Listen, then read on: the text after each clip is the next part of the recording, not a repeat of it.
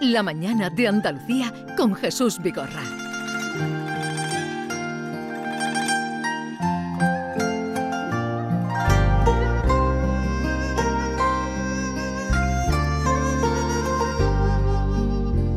Hoy vamos a volver a hablar eh, con una eh, periodista eh, del mundo, como es Mavi Doñate.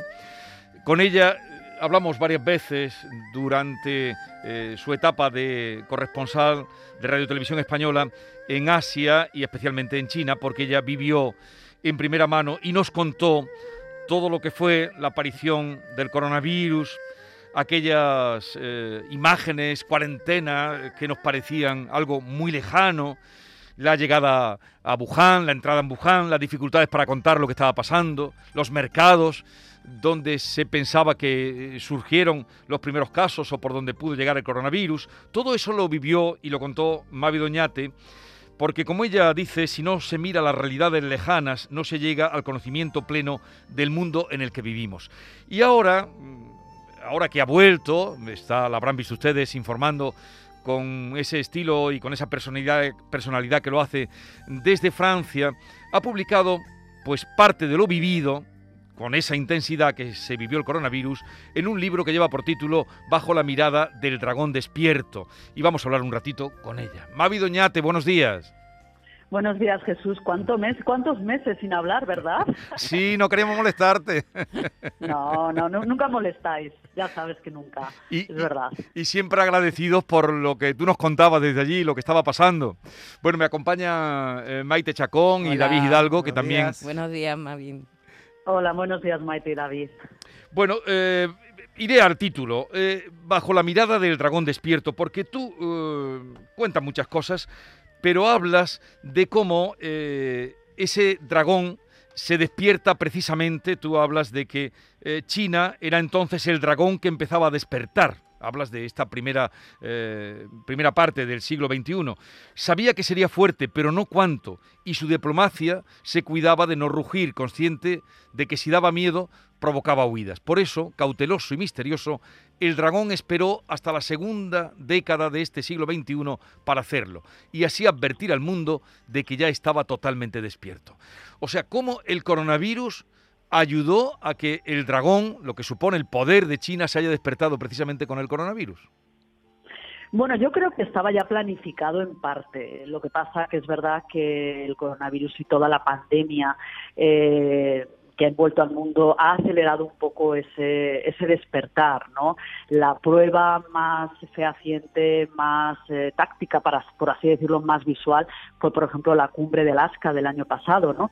En la que China fijó unas posiciones con un lenguaje pues muy agresivo frente a Estados Unidos y vino a decir que ya China eh, era una potencia, que nadie le tenía que decir cómo tenía que gobernar, que nadie se tenía que meter si, si respetaba o no los derechos humanos. Es decir, eh, enseñó realmente eh, esa, esa fuerza que hasta ese momento, pues eh, es verdad que ellos eh, sabían que, que, tenían un lugar en el mundo, pero no lo habían, no hacían gala de creérselo y no lo habían demostrado tampoco, ¿no? Ahora lo saben y, y además hacen gala de ese músculo, ¿no?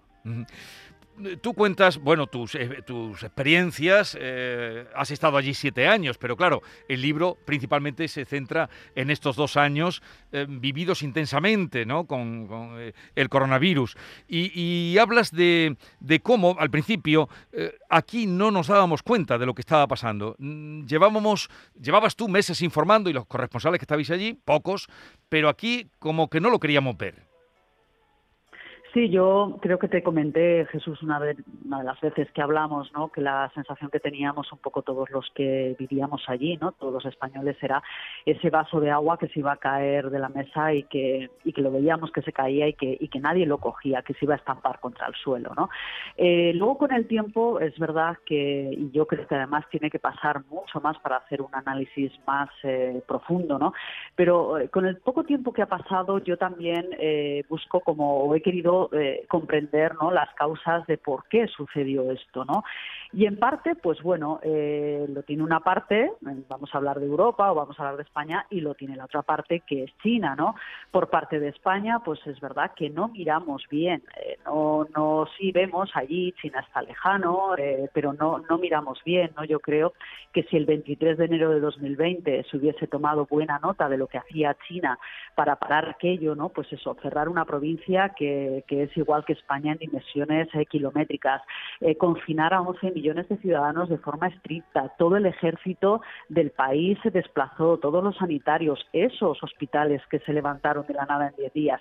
Si hubiésemos tomado realmente cuenta de aquello, la prevención a lo mejor en el resto del mundo se hubiese hecho pues un poco mejor, pero bueno, era en China, estaba lejos, ¿no? Los chinos que son tan raros, ¿no? Después por parte de China es verdad que la información pues no fluye como tiene que fluir y son opacos y al principio pues hubo toda esa demora, eh, no dieron muchas pistas e incluso, acuérdate que la Organización Mundial de la Salud, hasta bien entrado marzo, no dijo que esto pues podía ser una pandemia, que estábamos ante una emergencia de carácter mundial internacional. Es decir, se juntaron varios factores que al final, pues bueno, hizo que, que cuando llegase, ¿no? O cuando se expandiese por el resto del mundo, pues, eh, pues en fin, ¿no? Fuese con esa virulencia eh, inicial que, que, que nosotros habíamos vivido en China y sobre todo en Wuhan.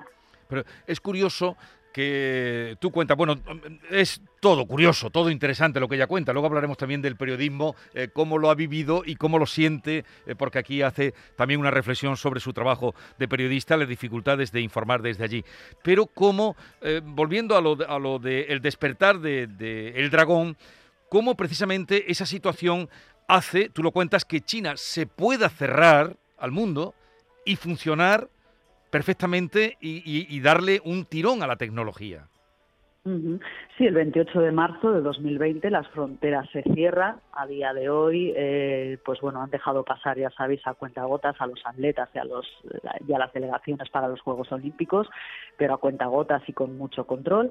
Y bueno, pues para el resto, obviamente, turismo extranjero no existe y salir de China, pues eh, la vuelta implica pues unas cuarentenas de casi un mes en la habitación de un hotel que ellos eligen, es decir, un control estricto que o tienes realmente necesidad de, de salir de China y luego volver a entrar o desde luego no viajas, ¿no? Entonces, esa, ese cierre físico también, pues obviamente se ha eh, traducido, ¿no? A, a, cierre mental, porque al final un poco pues, eh, pues se han aislado y eso ha hecho pues que efectivamente su economía, su turismo sea más interno y que se haya desarrollado pues toda esa tecnología en aras del control anti-COVID, ¿no? Yo eh, me acuerdo que bueno pues que llevábamos ese código QR que era un rastreador sí. y que allá donde fueses lo tenías que pasar y, y además es que es eso si si por ejemplo imagínate yo había estado comiendo en un restaurante que habían localizado un positivo ellos ya sabían todas las personas que habían estado en ese momento y a esa hora con lo cual iban a tu casa era imposible escaparte y te confinaban, ¿no? Y, y, bueno, y a lo mejor hasta confinaban toda la comunidad de vecinos. O sea, quiero decir que es que es un control hiper estricto, eh, que no vale lo de aquí de decir, bueno, mira, he dado positivo, tengo que coger un avión, va sobre mi conciencia, ¿no? Sobre mi ética ciudadana, no, no. Allí es que te localizan y te obligan a que obviamente ese avión o esa actividad que vas a hacer no la haces porque te encierran. De hecho, es una sociedad hipervigilada, tú lo cuentas muy bien, Mavi, eh, cuentas que China se fijó 2030 como el año para ser la primera potencia en inteligencia artificial, eh, y, y, claro, preguntarte cómo es esa presencia de cámaras continuas en las calles, eh, cómo utilizan el reconocimiento facial ya para, para todo. Eh, se, se, ha convertido efectivamente, supongo que no en el mundo rural, ¿no? pero en las ciudades, en un país súper tecnológico, ¿no? Bueno, acordaros de esa imagen que se hizo viral, que me comentas, eh, el, el, mundo rural. Hmm. Bueno, el mundo rural, aquella imagen de aquel dron, no sé si os acordáis, sí. que vigilaba, que bueno, abuelilla mirándolo, ¿no? Como diciendo, oye, ¿esto qué es? Pues que vigilaba a los vecinos que no se metían en casa en aquel enero y febrero de 2020, ¿no? Entonces es verdad que yo desde 2018 noté una bueno una aceleración de todo lo que tenía que ver con la inteligencia artificial no o sea en ciudades como Shenzhen o Shanghai no que de repente te encuentras pues robots eh, que ayudan a los pasajeros pues con con los vuelos, con, con la información aérea, ¿no? Y después, pues todas esas cámaras, es verdad que, que yo hice, bueno, me acuerdo de hacer reportajes en los que simplemente sin moverme del, de un sitio, ¿no? O sea, me mm. plantaba en la calle y levantaba la vista y podía contabilizar hasta seis u ocho cámaras a mi alrededor al primer golpe de vista y muchas de ellas pues dotadas de, de ese reconocimiento facial, pero es que ibas a baños públicos y el papel de váter te lo daban con el reconocimiento facial para un poco pues que grabar tus datos biométricos y que si volvías ya, era un abuso decir, bueno, que te has pasado por aquí, cuántas veces vas al baño y cuántas veces sacas papel de váter.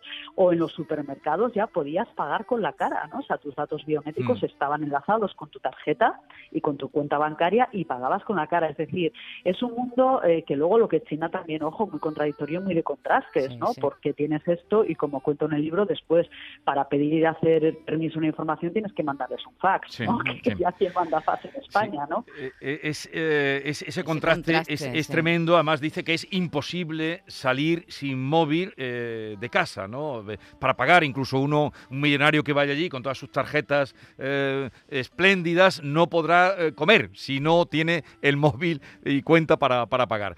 Pero ¿te has sentido, por eso que hablamos de las cámaras, la pérdida de la privacidad que está totalmente, ¿te has sentido libre ante la cámara allí, Mavi? Bueno, sí, a ver, yo creo que todos los periodistas que estamos allí, si, si esto nos preocupa en exceso, pues no vamos, ¿no? No trabajamos, es decir, es una realidad con la que con la que tienes que convivir, ¿no? Y ya no es tanto las cámaras, sino bueno, yo me acuerdo cuando llegué al principio, que también lo cuento en el libro, era muy divertido, ¿no? Salían detrás de un seto a hacerte fotos, porque claro, eh, hay informantes, eh, pues eso, eh, muchísimos, ¿no?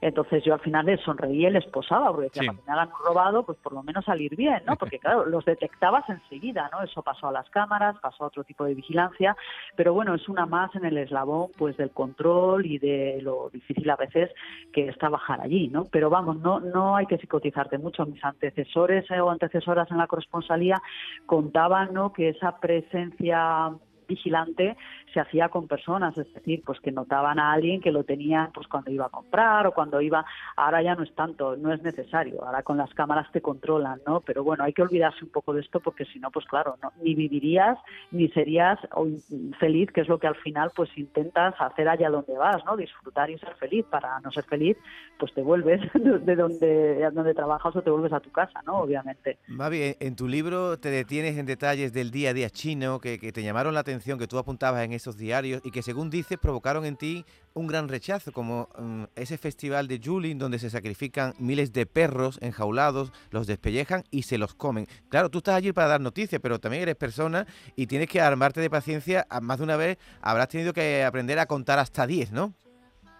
Sí, bueno, también, pues es un poco esa paciencia, ¿no? Y esa capacidad de adaptación que ojo tiene que tener todo periodista ya donde lo mandan de corresponsal, pero claro, en países tan diferentes al nuestro, ¿no? Y con estas cosas, pues que a lo mejor me comentas que yo cuento en el libro, pues claro, muchísimo más, ¿no? Eh, ese capítulo o ese esa situación la cuento pues eh, como China efectivamente cuando su versión es que el virus muta de un animal a una persona pues se ponen más eh, severos o más eh, férreos con el control pues de todo el tráfico eh, de animales salvajes eh, con fines de ser comidos no y, bueno pues a pesar de ese control pues ese festival y a pesar del coronavirus se sigue haciendo. Es verdad que conforme han ido pasando los años tiene más detractores se protesta más y se ha ido un poco pues reduciendo pero sigue existiendo no ellos creen que esto es una provincia concreta ojo y una ciudad concreta que cuando también se come carne de perro en Corea del Sur, o sea, quiero decir, pues que cuando llega el calor, según la medicina tradicional china, pues comer eh, esa carne de perro, eh, pues nada, les da pues eh, fortaleza, ¿no? Y, bueno, pues una serie de, propiedades para afrontar esas canículas, ¿no? Pero bueno, ya digo que yo también cuento en el libro que yo nunca me he comido una sopa de murciélago, fin, que no sé si la sabrá, pero yo he comido en pueblos, he estado mucho tiempo y nunca al revés, o sea... Ni de pangolín tampoco, ¿no? Tampoco, tampoco, yo soy una firme defensora de la comida china porque me parece maravillosa y buenísima. ¿no? Sí, además lo dice también en el libro que dan ganas casi de irse a un chino, porque a mí también me gusta. de las grandes gastronomías del mundo. Hay aspectos también de la vida cotidiana que eh, el libro es muy interesante por muchísimos aspectos, eh, que ni que decir, tiene por todo y el estricto control, que eso es tremendo, como cuando va a, las vacunaciones o, a los rastreos que se organizan con, miles eh, de, personas. Pero esa vida cotidiana asombra, ¿no? Como por ejemplo, a estas alturas, cuando estamos hablando de la tecnología, el mercado de las hijas casaderas. Y, cuando describes a la mujer sobrante en la familia, que es cuando, cuando pasa, cuando no llega a los 30 años y no tiene pareja o no se casa. Sí, es esa parte de tradiciones y de costumbres eh, pues que arrancan desde hace mucho tiempo atrás y que choca y que contrasta pues con lo que hablamos, con esa China moderna que pretende estar en el mundo con toda su fuerza, eh, pues del 5G, de la nueva tecnología, del ejército más grande del mundo y más preparado, ¿no? Y entonces de repente, claro, te encuentras en el día a día pues con eh, una mi profesora de, chino, ¿no? O, o, mi traductora que efectivamente te cuentan esto, que a partir de determinada edad, 26, 27, pues no tener un novio o un marido, pues eh, para los padres supone eh, pues un drama, porque toda la sociedad se basa en la familia, la familia es lo más importante y entonces eh, se lanzan desesperados, ¿no? A buscar pues un una pareja para su, su retoño, ¿no? Y de ahí, pues esos mercados matrimoniales en los que cuelgan los currículums eh, de los hijos o de las hijas, ¿no? Y es muy curioso, ¿no? Porque anotan desde que si es del Partido Comunista o que si tiene una buena carrera. Entonces, pues bueno, ves eh, a, las, a los mayores y toda una generación de chicas jóvenes que claro que intentan un poco eh, pues luchar contra esto no que es difícil porque ya digo que la tradición pesa mucho y, tienes que ser muy valiente y, tener pues mucho coraje pues para, para hacerle entender a tus propios padres los primeros que bueno pues que tú oye si no has encontrado a nadie a los 30 o a los 35 o que a lo mejor no quieres encontrarlo no pues eres feliz igual no o sea es una labor de, la gente joven la que tienen pues muy ardua y... E, esa será la gran revolución también allí, porque claro, mujer sobrante y lo cuenta muy bien cuando va a los padres, claro, y a veces hasta da pena, y, Mavi también lo, cuenta, de esos padres que están ofreciendo a su hija porque eh, los, las bondades de su hija. porque no, nos olvidemos que, ahí el Estado lo, lo controla todo, ¿no? Controlaba hasta la, hasta la, hasta la maternidad, hasta la natalidad, así llega hasta, hasta los últimos rincones de tu ser, ¿no? El Estado. Eh, pero advierte Mavi al principio del libro que esto no es una venganza de la corresponsal que va a contar fuera lo que no ha podido contar dentro, ¿no? Sí, totalmente. O sea, esto es una crónica larga que, como ha dicho Jesús, pues un poco, claro, eh, el tronco no inicial lo que te va llevando, pues es ese coronavirus, pero desde luego se podían escribir muchísimas más anécdotas o podría escribir mucho más eh, de la vida cotidiana. No, no es una venganza porque lo que yo cuento en ese libro, eh, pues bueno, las quejas que he podido tener o las dificultades a la hora de trabajar, las he contado en las crónicas o las he contado en, en, tweets que se han hecho virales, ¿no? y me han dado por un lado y por otro, ¿no? Entonces, no es una venganza porque yo creo que también el periodista, o al menos es lo que yo he intentado, ¿no? Eh, te pueden gustar más o menos las realidades, pero también tienes que tener en cuenta que no la, eh, tu papel no es cambiarla, tu papel es contar lo que hay allí para que quien tenga que cambiarla la cambie, pero no creo que sea mi papel, ¿no? Entonces, pues he intentado disfrutar de las cosas buenas, que son muchísimas, porque China es un país muy interesante, y luego pues he contado las que se me han hecho pues más complejas, pero que las he contado estando allí. Sí. Eh, el tuit que eh, un día ya que no podía más, escribió un tuit y se lió la mundial de uno y otro, y es que realmente informar allí, eh, dice, Pekín, este, este era el tuit, creo, ¿no? Pekín Punto. Hoy me reconozco agotada, harta, cansada y enfadada de que no nos dejen grabar nada de nada. Allá donde vamos para sacar imágenes acabamos rodeados de 10 policías. Enseñas 20 veces la documentación, te hacen borrar todo, no sabéis lo que cuesta sacar una historia propia. Ese tuit lo publicó y se lió eh, bastante gorda, pero al día siguiente o a los pocos días sí que facilitaron un poco la información, ¿no? Sí, bueno, yo siempre cuento la anécdota que la cuento en el libro porque te das cuenta además también hasta donde llega el control, ¿no? Llamé a, a, exteriores, a la persona que lleva pues un poco la prensa internacional, pues para pedirle ¿no? algún otro rodaje y entonces le digo, hombre, ¿qué tal está? Me dice, pues mejor que usted, que ya sé que está. Y entonces me recitó todo el tuit de arriba abajo. Y dije, ay, madre, ¿no? Y entonces hubo ese momento de, de, pánico, de decir, ay, y entonces sorprendentemente, porque es verdad que China, pues es que es eso, luego te encuentras con sorpresas que nada es blanco y nada es negro, eh, me dijo, no, quería hablar con usted de esto porque mi jefe me ha dicho que por favor eh, le pase todas las coordenadas de dónde sucedió, a qué hora, en qué lugar, porque quiere hablar con el jefe de la policía, porque lo que no, lo que no podemos consentir es que borren imágenes, ¿no? Entonces, cuando a usted le pase algo parecido, entonces me llama, porque lo de borrar no. Entonces, bueno, dije, bueno, algo es algo, ¿no? Y bueno, pues eh, en los rodajes posteriores es verdad que no nos borraron, no se echaban igual de los sitios, también todo hay que decirlo, en eso no cambió. Pero bueno, quizá cuando enseñábamos, pues no sé, la documentación, pues nos trataban, pues no sé, pues se van, pero nos lo decían con una sonrisa, ¿no? Pero nos íbamos, nos teníamos que ir igual. Pero eh, se le nota en todo lo que cuenta, eh, en las horas de espera, en los madrugones que le hacen, se le nota que está disfrutando con su trabajo, que es una periodista de verdad y que cuenta además que en este mundo actual, dice ella, donde la técnica permite estar conectado, se necesitan más que nunca ojos y voces que estén en los sitios que aporten una mirada personal y propia. En definitiva, lo importante sigue siendo tener una historia y después que la tecnología ojo, nos ayude a difundirla, pero no al revés. Verlo y contarlo.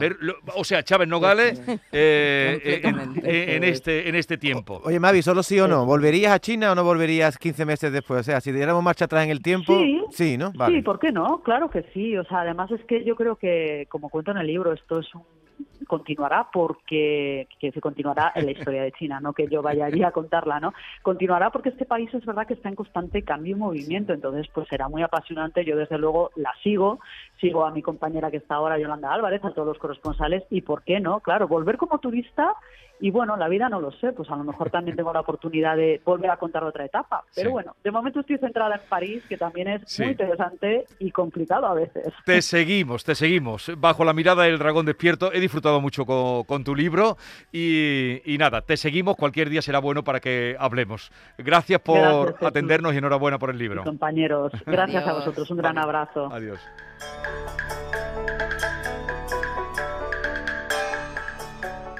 La mañana de Andalucía con Jesús Vigorra.